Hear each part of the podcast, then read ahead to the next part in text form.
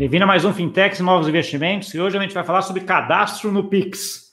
Né, e está aqui comigo hoje o Marcelo. Quem já acompanha aqui o canal já viu aqui. A gente tem um vídeo que eu vou até deixar aqui um izinho, eu nunca sei onde é, mas deixar um izinho aqui para depois, quem quiser mais detalhes de como é que o Pix funciona e algumas coisas, vai estar tá lá. A, a ideia aqui é ser uma coisa bem interativa, então assim, vão mandando perguntas, as medidas que vocês uh, têm, né? Ah, e a gente vai começar aqui já com uma discussão um pouco aí que eu já tive até com, ah, com o Marcelo, com algumas começos, só para engrenar aqui e começar. Tudo bom, Marcelo? Bom, Gustavo, boa tarde, pessoal. Sempre um prazer aqui participar das lives. Tá bom. Vamos lá, Marcelo. Acho que a primeira coisa assim é assim é o Pix, né? Ok, o Pix, eu, eu acho que vamos dividir aqui a história em pessoa física e pessoa jurídica, né? Então, Sim. assim, pessoa física. Né? Por que, que alguma, alguém deveria se cadastrar no Pix? Eu acho que a primeira coisa é pensar em custo. É, Para pessoa física, o custo é zero. Né? Você enviar ou receber uma transação, o custo é zero. Quando a gente compara com o TED, eu, por exemplo, pago 10 reais no Itaú. Então, com certeza, eu vou estar no Pix. Eu acho que essa primeira, primeira coisa é custo. Segundo, é muito mais fácil. Eu vou ter que mandar por menos informações para mandar uma transferência para um amigo meu ou pagar alguma coisa. Então, eu vou querer estar no Pix para ajudar eu conseguir fazer pagamento e receber pagamentos. Além do dinheiro chegar na hora, né? Não é que eu vou ter que ficar esperando aqueles 20, 30 minutos para o TED chegar, ou quando está fora do horário comercial, tem que esperar outro dia ou o começo da semana para receber meu dinheiro. Então, eu acho que é por causa desses três motivos: o custo, a velocidade e a facilidade. Tá, mas aí, aí, vem aquele ponto também que é um dos questionamentos que já me fizeram e que, que acho que é importante a gente esclarecer também que assim, uma coisa é o Pix, né? Se utilizar o Pix, outra é se cadastrar a chave no Pix, né? O celular, a, o CPF, que a gente já vai entrar um pouco mais. Eventualmente, você pode usar o Pix sem se cadastrar nenhuma chave, né? É, na realidade, é só se não for sua conta, né? De qualquer jeito, você precisa cadastrar uma chave, porque até se a gente pensar no próprio QR Code, ele é gerado por meio de uma chave. Pode ser que você use como se fosse uma agência em conta, tá? Que é o Pix manual mas eu acho que não, não é algo é, que é muito usual. Não vai, é, não, vai ser, não vai ser muito usual. Então, eu acho que para você estar tá no Pix, você tem que cadastrar uma chave. Não que não tenha um fluxo que você não possa fazer sem chave, mas não é uma coisa tão usual. Não vai ser tão. É, ele vai ter. É, se você pegar até nos documentos do BC, você poderia fazer como se fosse a mesma ideia do TED, né? Você é. me pegar lá a tua conta, número da conta, número da agência, CPF, CPF é, e vai. Você consegue fazer um Pix assim mas é um trabalho tão grande que não faz sentido, né? Acho que é, é um pouco do que você, você comentou. E aí, vamos lá, pessoa física, cadastro de chave. Como é que se faz? Que tipo de chave? O que, que é chave? Bom, eu acho que eu vou até. Deixa eu mostrar, eu vou apresentar uma coisa aqui rapidinho antes de entrar na chave, que eu acho que faz sentido. Acho que. Aí. Opa. Eu acho que deve ter aparecido. Aí já. Pronto, aí já.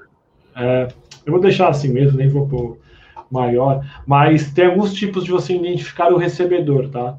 A chave é um deles, tá? Eu já entro um pouco mais nela, mas também existe o QR Code estático, o QR Code dinâmico.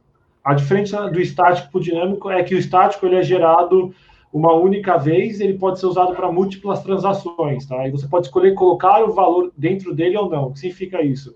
Eu tenho uma barraca de coco, meu, meu coco eu sempre vendo a dois reais eu já vou colocar um vou imprimir um QR Code estático com o meu endereço, né, com a minha chave e com dois reais escrito lá dentro. Ou eu tenho uma banca. Uma banca você pode comprar coisas de diferentes valores, né? Então eu vou imprimir só um QR Code estático sem o valor. Aí o pagador vai poder escolher na hora qualquer. Eu vou falar para ele, é 20 reais e vai colocar no celular dele que é 20 reais de pagamento para mim. Então existem os QR Codes.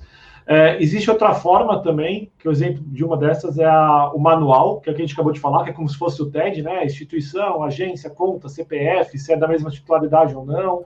É, então é complexo, eu acho que a gente não vai usar isso no dia a dia. E a chave. A chave, eu acho que é o que a gente vai mais usar. A gente pensa ainda de transações entre pessoas, tá? Não é que eu vou ficar lendo seu QR Code toda hora. Eu vou colocar alguma das suas chaves.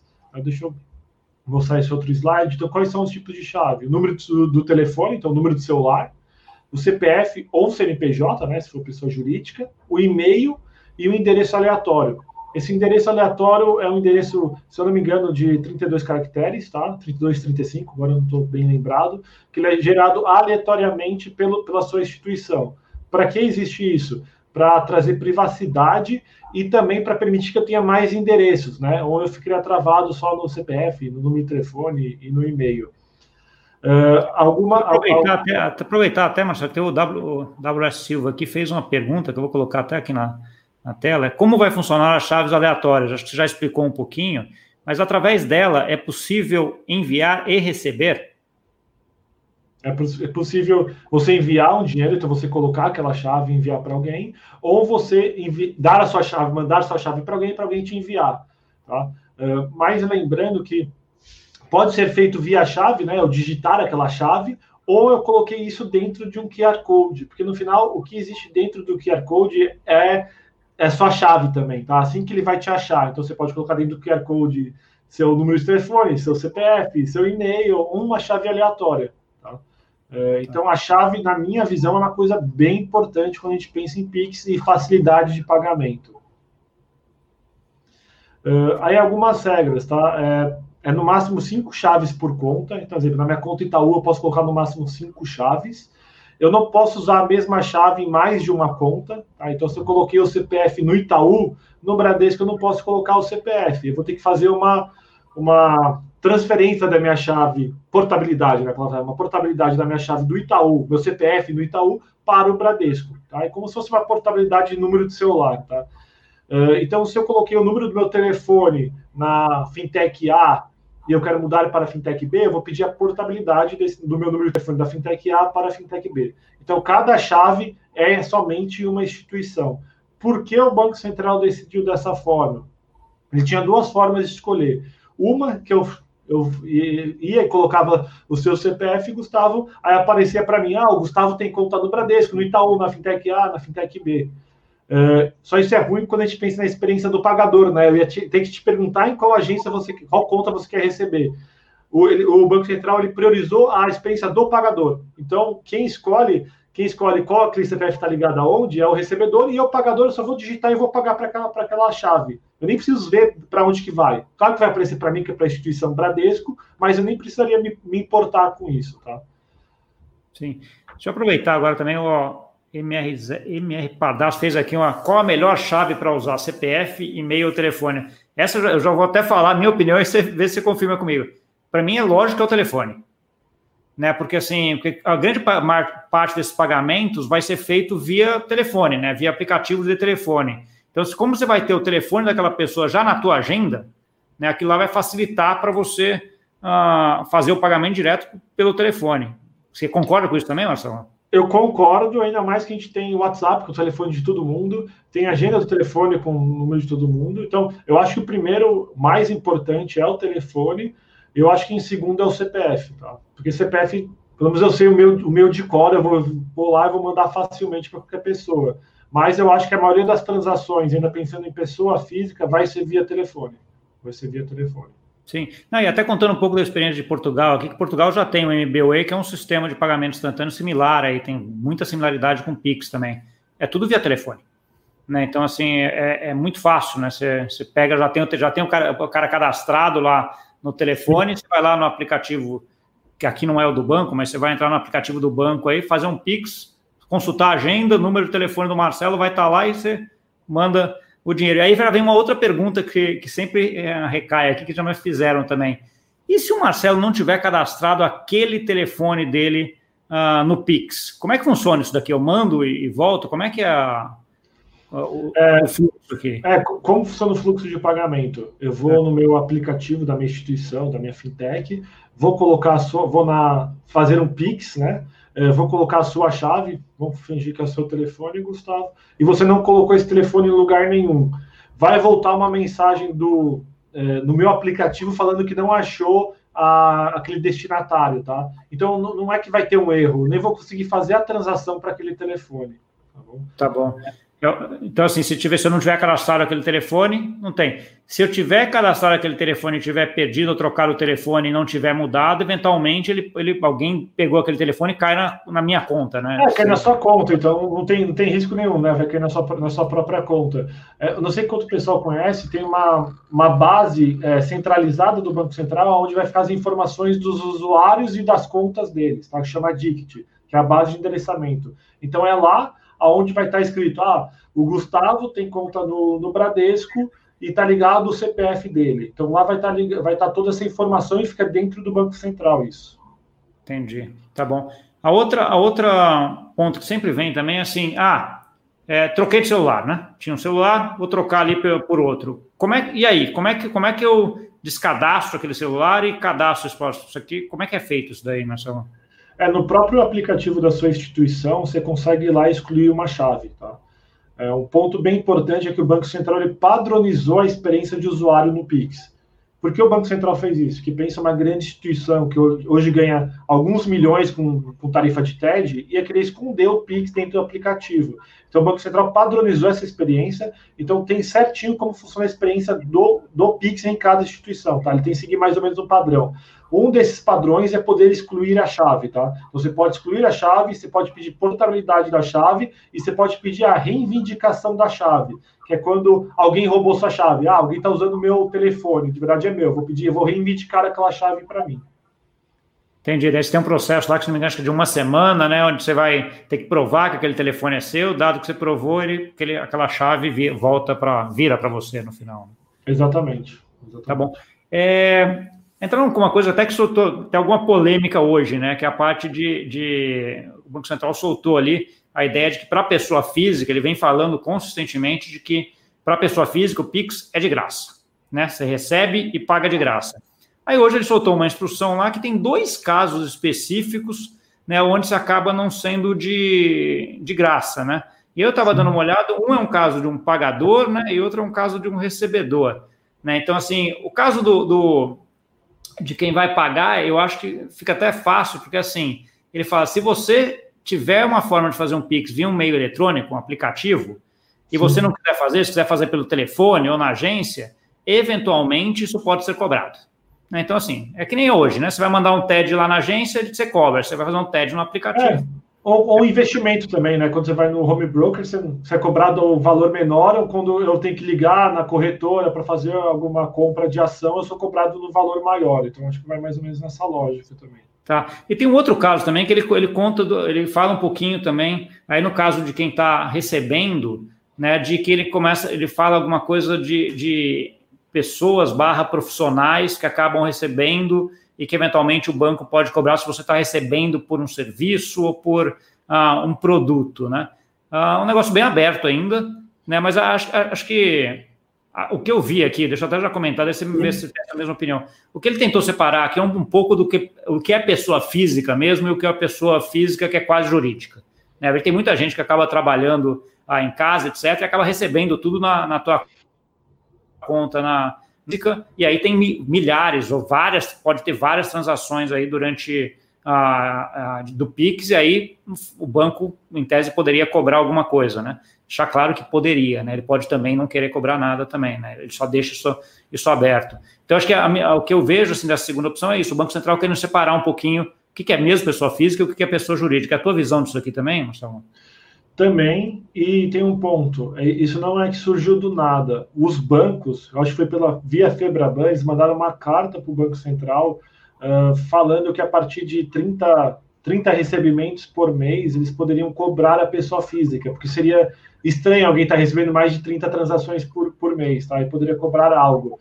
Eu acho que isso aqui foi uma resposta do Banco Central referente a isso, tá? Então, e até colocaram um outro ponto.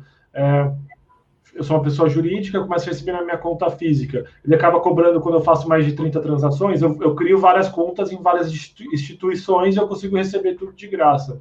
Então, talvez isso foi uma forma de deixar na decisão do banco saber se foi a venda de um serviço ou de um produto, só a gente sabe que é difícil saber isso no dia a dia né, de uma instituição financeira. É, não, e, e, aí acho que entra a parte de competição também, né? Seja banco, a gente fala sempre de banco, mas estou falando de banco, fintech, várias, é, várias pagamento é tudo, Agora é todo mundo igual. Agora é todo mundo é, igual. Então, assim, e, esse ambiente competitivo que a gente tem de quase, acho que foram mais de 900 empresas que se cadastraram no Pix, né? Então, assim, você tem mais de 900 empresas aí com várias soluções, um ambiente muito competitivo. Então, assim, se eu resolvo cobrar, mas ninguém cobra, né, não vai funcionar. Então, acho que o Banco Central deixa um pouco aberto para uh, isso. O WS Silva comenta perguntou uma outra perguntinha aqui, que ó, deixa eu até colocar aqui, que é a partir de quando será possível fazer pagamentos de boletos e contas? tem um cronograma, eu não tenho, eu não tenho de cabeça, sabe? Lembra do cronograma disso, Marcelo? É, eu acho que pagamento de boleto nunca vai estar dentro do Pix. O que vai estar dentro do Pix é o pagamento de conta. Então, exemplo, finge que vem uma conta de água. É, na fatura de água, na conta de água, vai continuar vindo ainda o, o boleto, né, que é aquele código de barras, de números, mas também vai vir o Pix. Então, agora a gente vai começar a ver contas ou faturas híbridas. Então, a partir do, do, dia 16 de novembro, quando o Pix estiver funcionando, já vai, vai, vai ser possível pagar contas com o Pix. Então, a gente vai ver isso com eletricidade, com água, com contas do governo, com renda, com DARF, com imposto. Então, a gente vai começar a ver, eu estou chamando de conta híbrida ou fatura híbrida. Então, vai ter o boleto e vai ter também o Pix, e o usuário vai poder escolher como ele quer pagar. Isso já vai ser possível. Né? E, e, e acho que assim, o que eu vejo, o que eu vejo do, do Pix, do, na verdade, do QR Code é que ele vai, em grande parte, substituir o boleto no final das contas, né? Então você vai ter, problema em fintechs, algumas soluções que vão emitir, em vez de um boleto, vai emitir um QR Code, e se através desse QR Code você paga via Pix, né? Acho que é um pouco do fluxo que vai, que vai acabar acontecendo. Esse boleto aí, a, a, ideia do boleto como ele é hoje, né? Aquele papelzinho com código de barra, acho que é uma coisa que está com o dia contado, acho que vai demorar muito para é, assumir. Eu... Né? eu acho que está com o dia contado, só até falo, eu vou pagar com Pix, você também, outras pessoas também, só. Meu avô, provavelmente, ele não vai nem saber como entrar no celular para pagar com Pix, ele vai querer ir no banco pagar com boleto. Por isso que eu acho que essas contas mais é, essenciais vai vir híbrido, tá? Eu acho difícil ir só para o Pix, eu acho que vai continuar por um bom tempo híbrido. Claro que no e-commerce a gente vai ver o, o, novo boleto, né, que é o Pix, que é o QR Code dinâmico, no, no e-commerce crescendo muito. O QR Code dinâmico no e-commerce vai crescer muito, porque o boleto ele traz uma perda de carrinho, né? Você vai lá fazer uma compra, você emite um boleto para você pagar, você desiste depois desses dois dias que você tem que pagar. Eu já fiz várias vezes. E tem o problema da logística também. Eu pago, demora dois dias para liquidar e para e a instituição saber que foi pago e me enviar a mercadoria. Então, acho que no e-commerce vai ser muito utilizado esse novo boleto. Boa. Não, não, acho que concordo plenamente. É, vamos falar um pouquinho de PJ agora, né? Então a gente falou bastante de pessoa física, né? Mas o Pix também vai ser utilizado para PJ, que é onde eu acho que tem a grande disrupção, vamos dizer assim, a grande desintermediação, a grande mudança no final das contas é, é para PJ, né? Como é que funciona o cadastro de PJ? O que, que ele pode cadastrar e, e, quais os limites em termos de quantidade? Ou tem algum limite? Como é que funciona? Ele é parecido com a pessoa física, tá? Número, número de celular, CNPJ, né, em vez do CPF, e-mail e também tem um endereço aleatório. A diferença é que são 20 chaves por instituição. Na pessoa física são 5 chaves, tá? Então, como PJ, você pode até 20 chaves. É, é, acho que essa é a única diferença. Passa de CPF para CNPJ, em vez de 5 chaves, são 20 chaves. Tá bom. E aí tem outro ponto também, que é a possibilidade de cobrança da, do PIX na PJ, né? Então, assim, no que a pessoa física a gente já comentou, que é grande parte de graça, lá tem um caso ou outro que pode ser, pode eventualmente ser cobrado. No caso da PJ, está tudo aberto para ser cobrado, né, Marcelo? É, está aberto. O Banco Central falou que o mercado vai decidir, né, o livre mercado, mas na minha visão, no médio prazo, tende a zero. Porque muita, muita instituição, exemplo, Nubank PJ, o Nubank PJ não vai cobrar do usuário. Provavelmente um Itaú, um Bradesco vai cobrar no começo, só depois vai ter que zerar. Porque se a gente pensar mesmo e ver os números, a receita dessas grandes instituições com transação de TED ou até recebendo de Pix não é tão grande. Tem um valor, só em porcentagem não é tão grande, ela ganha dinheiro com o quê? Com o cara tendo a conta lá, mantendo dinheiro lá e dando produtos, dando crédito, seguro e outras coisas. Então, o, o meio de pagamento, receber, é só o mínimo que você vai ter que ter para ter cliente. Isso vai querer dar de graça, porque isso vai te trazer cliente, você monetiza com as coisas do lado. Tá? Isso é a minha visão. Entendi. Aí entra aquele ponto que a gente estava comentando de ambiente competitivo, né? Então, assim, vai ter muita competição, tem várias empresas, ah, e você acaba querendo ganhar com outras coisas e não com isso, porque vai ter muita gente querendo, ah, querendo fazer, concordo aqui. É, mas de qualquer forma, o cadastro dessas chaves é tudo de graça, né? Que nem pessoa física. O que vai ser cobrado eventualmente vai ser as transações, né? É, o, o, o recebimento. Acho que o recebimento pode ser cobrado. Eu acho que o envio pode ser cobrado, mas eu também acho mais difícil ser cobrado, tá? Acho mais difícil ser cobrado. É, o IV, é, até da forma da estrutura, né, o recebimento acaba sendo. E, e na verdade, quando está falando de PJ, o, o, grande volume mesmo de coisa vai ser recebimentos, né, para a grande maioria. Né, quando está falando de e-commerce, a grande maioria é recebimento das transações, você tem uma ou outra de, uh, de volta. Quais as grandes vantagens para PJ estar tá no Pix? Eu acho que é parecido com as pessoas da pessoa física, mas muda alguma coisa, né? O custo, né? É mais barato que você receber via cartão ou via boleto. É mais rápido, você recebe na hora. Então, você tem fluxo de caixa. Se você, exemplo, um restaurante, você já consegue pegar e comprar comida, ou pagar seu fornecedor, ou pagar seu, é, seu garçom. Então, você faz o dinheiro é, render mais rápido, você não precisa antecipar recebíveis. Então, esse é o primeiro ponto. Uh, o segundo, ele facilita o fluxo, tá? Você consegue organizar um pouco melhor quando a gente pensa no e-commerce, quando a gente pensa numa fila, no restaurante. Ele também permite conciliação de, uma, de, mais facilmente, tá? Um grande problema hoje em meios de pagamento é conciliar aqueles pagamentos com as mercadorias, com os recebimentos. O Pix facilita isso, ele permite alguns campos que facilitam. Uh, então, eu acho que é isso, é o fluxo que é mais rápido, é mais conveniente e o custo é menor, né? E facilita a é, conciliação. Pelo menos essa acho que eu penso rapidamente aqui. É, eu, eu acho assim, a gente olha, o custo é um, é um grande nesse sentido, né, Marcelo, que a gente está tá comentando, e até pela, pela desintermediação que o Pix traz, né? Então, hoje aquela ideia de que você tem que ter a maquininha, e aí você tem que ter, você tem que estar associado a uma credenciadora que vai estar no meio, que vai ter um, um esquema de pagamento de cartão de crédito, aquela, aquela cadeia enorme aí que você conhece tão bem quanto eu aí, em termos de uh, de pagamento, quando a gente está falando de Pix, você encurta essa, essa uhum. cadeia para basicamente duas, duas, a pessoa que está pagando e quem está recebendo, né? Você, não, você tem quase nenhum uh, intermediário aqui no meio, né? Uh, uma, da, uma das dúvidas que sempre recai, e aí eu queria até ver, ver como é que você está vendo isso aí em, em, termos de soluções, né? É, grande parte do pagamento do comércio é feito em, em, em vezes, né? Aquele negócio de cinco vezes sem juros, dez vezes sem juros, etc. E aí vem o Pix, que é uma pergunta que já me fizeram. Pô, mas é um, um negócio de pagamento instantâneo. Agora eu vou ter que pagar tudo à vista? Eu falei assim, não, calma, não, tem algumas soluções e tal. Eu queria ver, eu queria ver a tua opinião de como é que está indo esse, esse negócio desses pagamentos sem juros ou pagamentos ah, em parcelas. parcelas. Eu acho que a primeira coisa a gente vê a parte de experiência do usuário do Pix. Já tem avisos é, é, falando para o usuário que ele está usando o crédito dele. Vou te dar um exemplo. Eu tenho 100 reais de crédito no Itaú. Tá? Meu limite de crédito é 100 reais no Itaú. Eu posso pegar meu cartão de plástico do Itaú e gastar no restaurante, 50 reais. Então, meu limite passou de 100 passou para 50. Ou posso pegar aqueles mesmos 50 reais e gastar via Pix. Então, o Itaú pode me dar o crédito que ele dá hoje no cartão via Pix ou via, ou via a rede do cartão. Claro que existe a diferença, né? No primeiro, no Pix, o restaurante está recebendo naqueles 10 segundos. No cartão, ele está recebendo depois dos, dos 30 dias, né? É, hoje, então, hoje já é possível dar crédito no Pix, tá? Isso só depende de cada instituição. É uma, é uma relação do usuário com a instituição.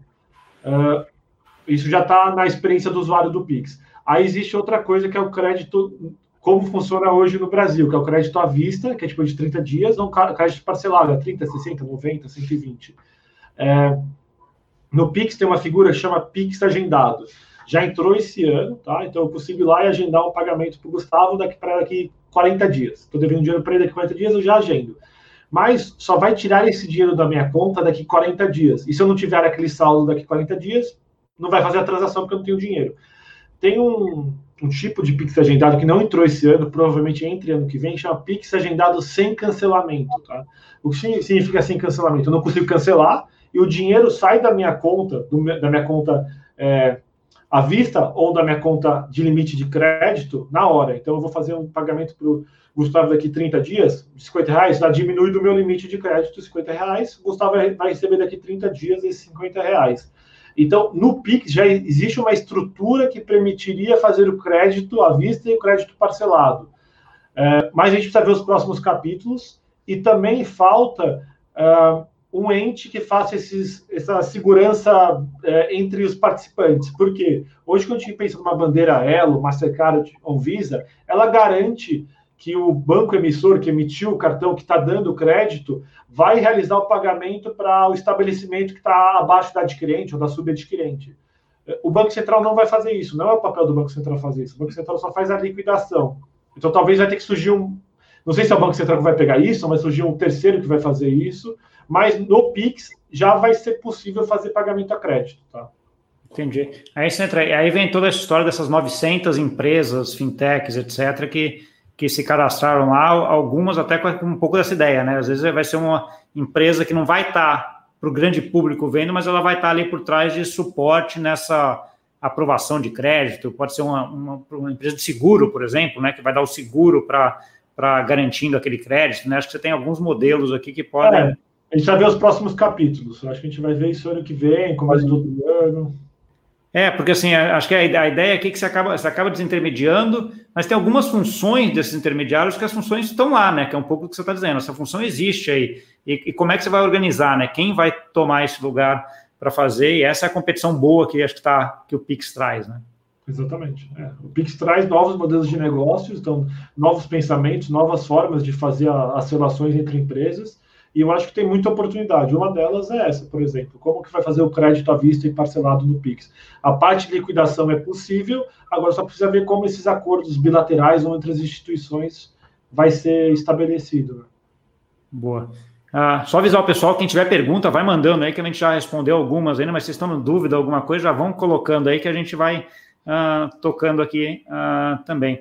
Eu vou pegar uma pergunta que me mandaram até quando eu, quando eu coloquei o post lá no, no LinkedIn, o Maurício me perguntou uh, que você perguntou se a gente ia tratar como é que a gente está vendo essa guerra das chaves, que ele chamou de guerra das chaves, essa competição aí uh, entre os bancos uh, de querer trazer fluxo, trazer pessoas para fazer cadastro. E eu, eu acrescentaria um pouco também até a ideia de que alguns bancos nominaram diferente o Pix, né? Então, assim, sei lá, tem uma opinião meio coisa, mas eu queria ouvir a tua opinião antes para ver o que, que você acha pra, sobre esses dois pontos. Assim, o Pix está tá acrescentando uma briga para uma competição entre as fintechs e instituições para trazer gente para esse por conta desse, desse cadastro no Pix. Acho que essa é a primeira e depois a gente faz a, a segunda. É, eu acho que começou, igual teve a guerra das maquininhas, agora começou a guerra das chaves. Por quê? Se você tem a chave do CPF, ainda mais do telefone daquela pessoa, significa que você vai ter a conta principal dela. O meu, a, o meu telefone vai ter na minha conta principal. Então, se eu já peguei o telefone dela, provavelmente eu vou ser a conta principal dela. E é igual o celular, sabe? Quando você comprou o TIM você quer mudar para Claro, tem a portabilidade, mas é um saco fazer. Não que seja igual no Pix, mas você precisa ter um. O usuário precisa ser ativo para fazer aquilo. Então, às vezes, o usuário já esqueceu, nem quer fazer. Então, a, a porcentagem de pessoas que, onde colocar a primeira chave, o telefone, vai continuar por um bom tempo, é muito grande. Então, por isso que a gente está tendo essa guerra, para ver qual que vai ser essa conta recebedora. E também tem que pensar que agora a monetização não está mais tanto na, no realizar pagamentos, receber pagamento, e sim quem tem a conta daquele usuário, porque se você tendo a conta, você vai dar seguro, vai dar crédito, vai dar outras coisas. Então, acho que por isso está tendo a, a, a guerra. Eu acho que está bem no começo, tá? Agora não foi quase nada. Não foi quase nada. Não, é, até, é até porque a gente está. O começo do cadastro mesmo é semana que vem, né? A partir do, é, do dia começo, é, o cadastro em tese nem começou e a gente já está falando em guerra, né? Ou seja, é, acho que ainda tem. Esperar começar a batalha que nem, nem começou ainda, mas já está uma guerra fria, vamos dizer assim, né? Já está aquela coisa, todo mundo se preparando e, e apoiando. Uh, e, esse, e esse mudar o nome do negócio? Uh, Marcelo, como é que você está vendo isso aí? É, eu, eu, eu, eu falo, só falo nomes, né? O SX do Santander, por, por exemplo. Né? Uh, é que ele, ele vai querer dar pontos, vai ter que. Acho que provavelmente vai dar outras coisas em cima do Pix. Mas, em teoria, até saiu um pouco depois que ele fez essa propaganda, o Banco Central mandou um e-mail falando, não falando nomes, né? Que o Banco Central não fala nomes, mas como se estivesse dando uma dura por causa daquele uso da, da marca, né? Porque tem um manual de marca de uso do do Pix. Então, você precisa seguir aquele manual. E quando a gente olha, as propagandas lá não estão sendo usadas e, tá, e às vezes até coloca de uma forma como se o usuário entendesse que o Pix, o SX, é um, é um produto somente do Santander. Acaba é. confundindo um pouco. E as empresas têm a obrigação de educar, né? Talvez essa parte de educação o, o Santander está falhando e está atrapalhando um pouco. Sim, não, e, e, até assim, eu vou até pegar a experiência aqui, né, que a gente usa. Então, quando você vai fazer hoje, você vai fazer um TED aí no Brasil, né? Daqui a pouco você vai mandar um Pix. Mas eh, se, se, se, você tem, vai falar de Pix, outro vai falar de OCG, outro vai falar de ABC, outro de HJM, cara, ferrou, né? Fica aquela conversa de louco, né? Me manda um HJM, me manda um HJM, sei lá o que é HJM, né? Então, assim, um pouco tem isso também de para o usuário, é importante ter um nome padrão. Me manda um Pix. Beleza, aí você já sabe, manda o telefone e resolveu, né?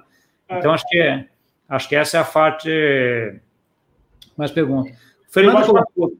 Fala. Eu acho que até atrapalha o próprio Pix, tá? O próprio, o próprio SX, tipo, o Pix crescer, porque a Mastercard avisa ela crescendo, porque você tem Mastercard, você aceita Mastercard, não é que você aceita XPTO Card, entendeu? É Mastercard.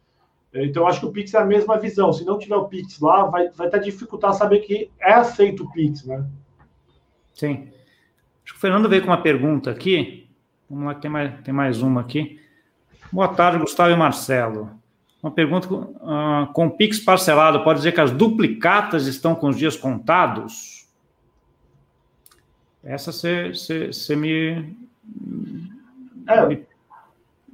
Em, te, em tese, você poderia fazer um QR Code que fosse parecido com a duplicata, né? E uh, isso poderia fazer com que você tivesse menos duplicata. É que eu acho que a duplicata talvez tenha um ponto aí também, que seja o ponto de todo o fluxo da empresa já estar tá associado aqui a todo o sistema, todo o fluxo. Então, talvez tenha que mudar muita coisa para conseguir fazer só um QR Code, né? Uh, não sei, pelo menos assim, pensando rápido, é isso que eu consigo ver aqui, Marcelo. É, eu também vejo a mesma coisa. Eu acho que já está muito inserido. Mas o dinheiro físico também já está muito inserido. O TED já está muito inserido. Então, eu acho que vai ter. Não que vai, vai, vai, vai mudar igual o TED, né? O Pix é elástico com TED, né? Você pode usar Pix ou TED é a mesma coisa. Quando a gente fala duplicata, cara, tem uma regra de negócio específica, pode ser colocado isso no QR Code dinâmico, mas também precisa mudar alguns sistemas. Eu acho que no médio prazo provavelmente vai começar a ter essa, essa mudança, mas eu acho difícil alguma coisa morrer. Acho difícil alguma coisa é, morrer. não, e acho que até nessa, né, nessa linha aqui que, que eu acabo sempre comentando, né? Então, quando veio o TED Doc lá atrás, todo mundo fala, ah, vem, vem TED Doc, acabou, cheque. Ninguém vai usar o cheque. A gente está hoje, sei lá, 15 anos depois, praticamente o cheque está aí. Né? Obviamente, ele antes era um, um, meio de pagamento muito usado, né? hoje é um meio de pagamento irrisório, até se for ver em termos de número, mas ele ainda existe. Né? Então, assim, acho que quando a gente está falando de PIX, uh, o que eu vejo é um pouco desse movimento. Em alguns semestres, alguns anos, provavelmente vai ser o principal meio de pagamento que a gente vai ter uh, no Brasil, né?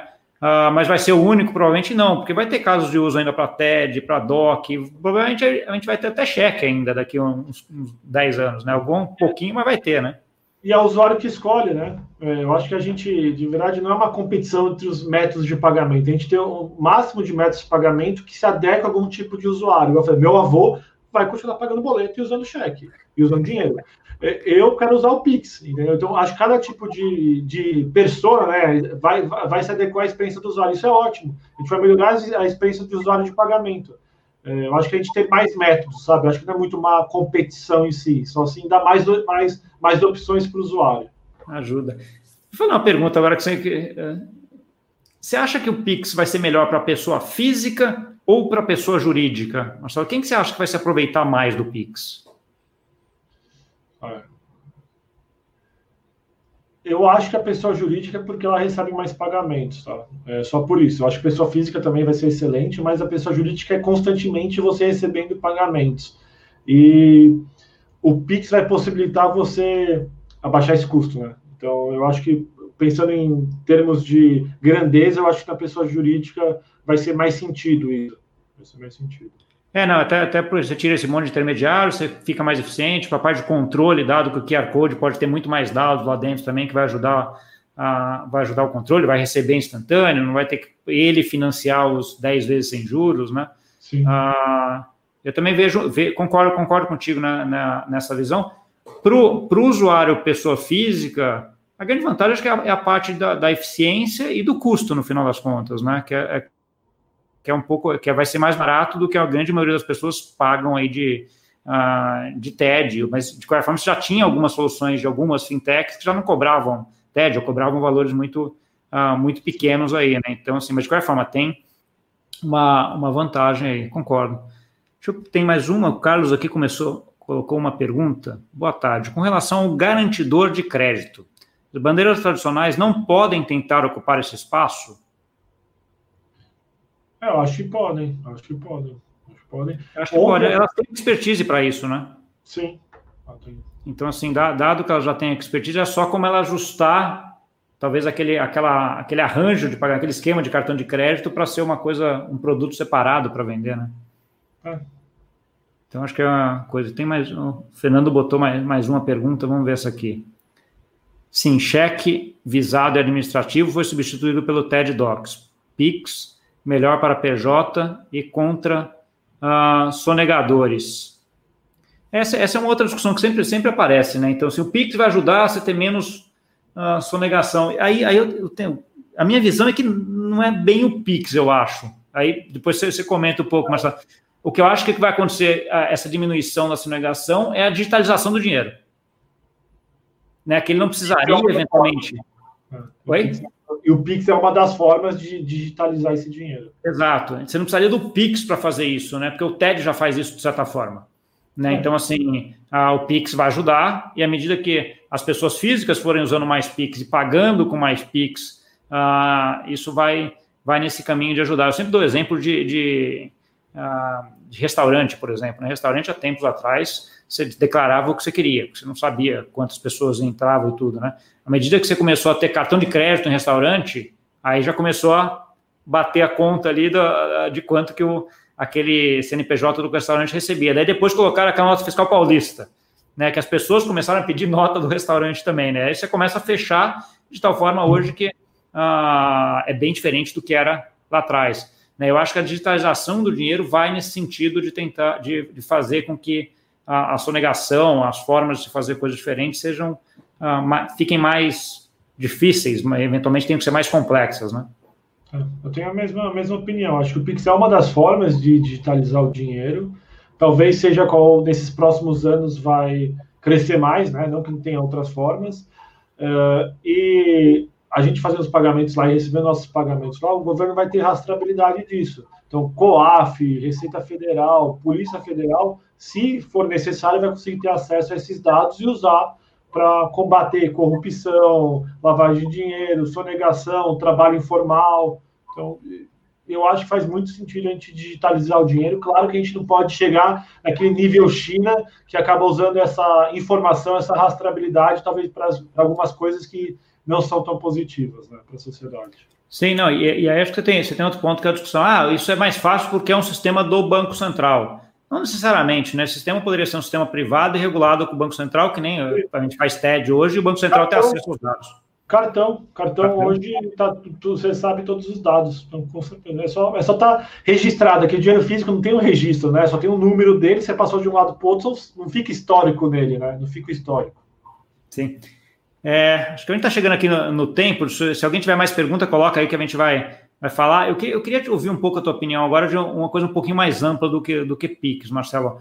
A gente sempre tenta focar, e assim, eu já fiz aqui algum, alguns vídeos sobre PIX, sobre Open Banking, sobre peer-to-peer -peer lending, que a gente vê esses, esses casos, sempre a gente tenta trabalhar em caixinhas separadas, mas quando a gente está falando de inovação e dessas mudanças que estão vindo, não é tão fácil você separar isso, né? Então, Uh, eu queria ouvir um pouco da, da, tua visão de como é que esse ambiente aí de todas essas inovações trazidas pelo mercado e pelo Banco Central estão criando esse ambiente aí para os próximo, próximos anos agora. É, sim, eu acho agora, acho que é a mesma coisa com carreira, tá? Eu acho que é tudo, é tudo junto. Não adianta você estar tá num, num, num quadradinho fechado, você precisa entender de diferentes coisas. É a mesma coisa quando a gente pensa em inovação, em fintech. É, Open Banking Pix. Parece que são coisas diferentes, né? Mas no final é a mesma coisa. As duas estão juntas, as duas vão ser usadas para inovar dentro de uma empresa ou para fazer novos produtos. É, até pode, pode pegar parte de crédito, parece que está fora de Open Bank, só está dentro de Open Bank. O Open Bank você vai conseguir puxar APIs para você saber qual é a taxa de crédito, até para você puxar, fazer um crédito. Então precisa ter uma visão mais holística. Tá? Inovação, acho que para ter uma visão holística. A mesma coisa em profissão. Acho que agora não adianta mais ficar ah, só faço aquilo. Você precisa ter uma visão holística para você conseguir ter, tomar a melhor decisão. E a mesma coisa em tecnologia e inovação. Pelo essa é a minha visão.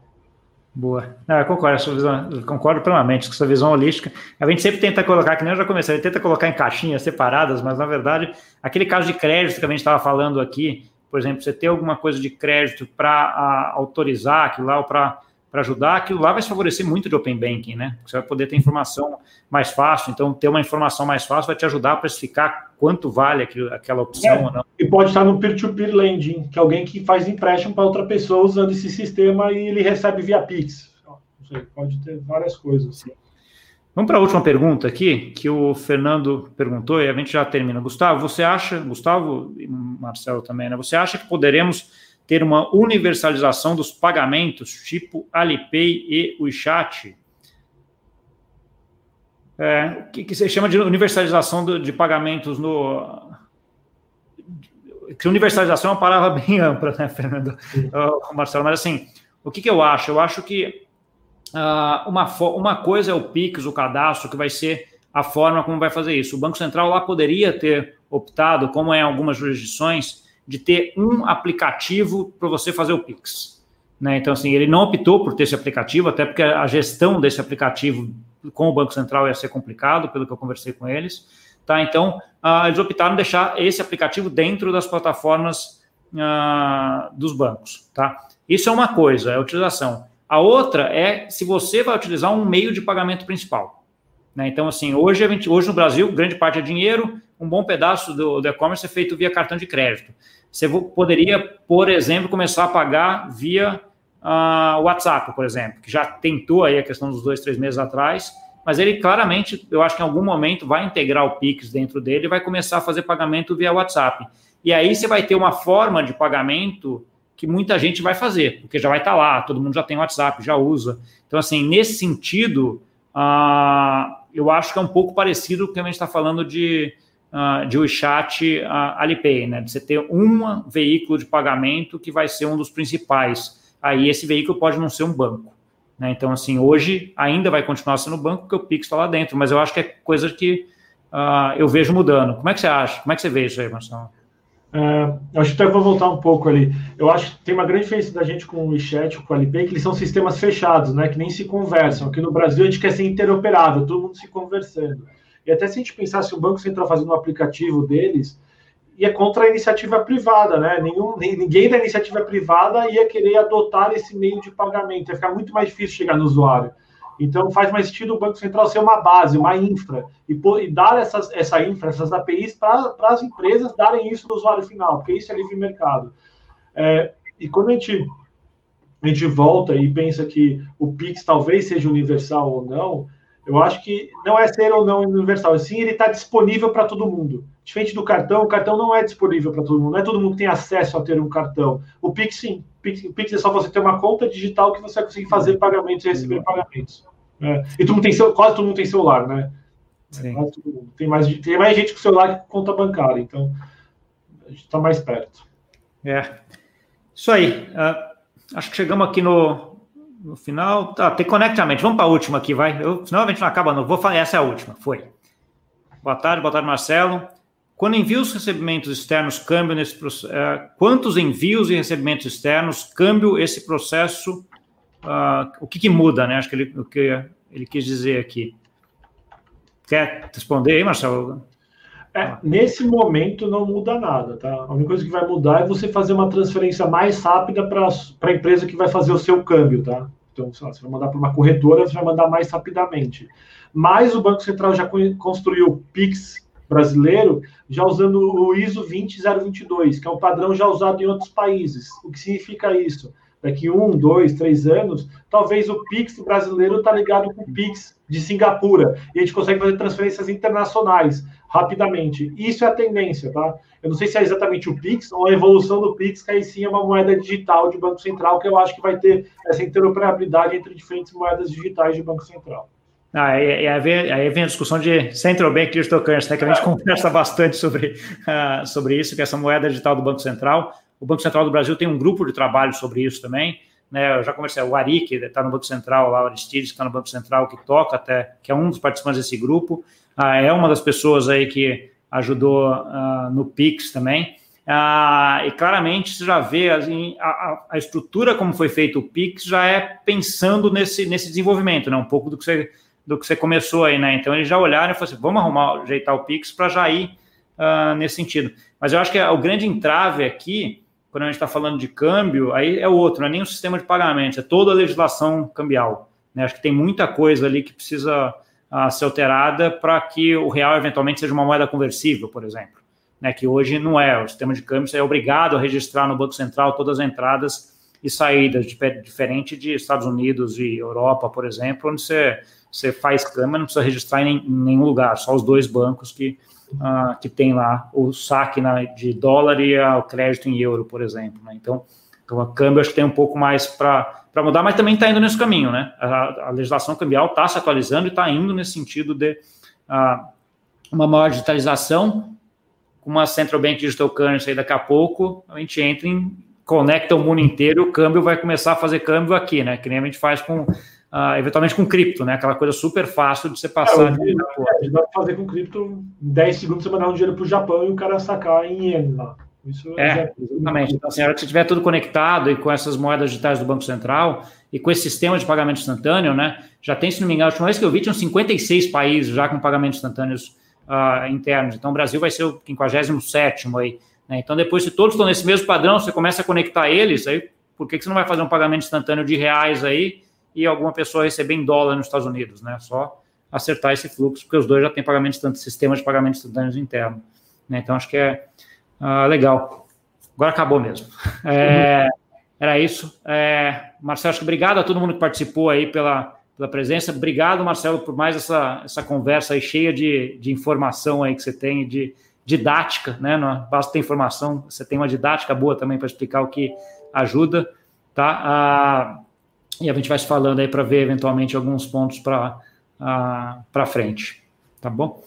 Uh, e para você que viu aí, obrigado também. É, não esquece de deixar o like, de compartilhar com aquele amigo ou amiga que, que viu para ver isso aqui também, porque acho que teve bastante informação muito legal aqui, tá? E até semana que vem. Tchau, tchau.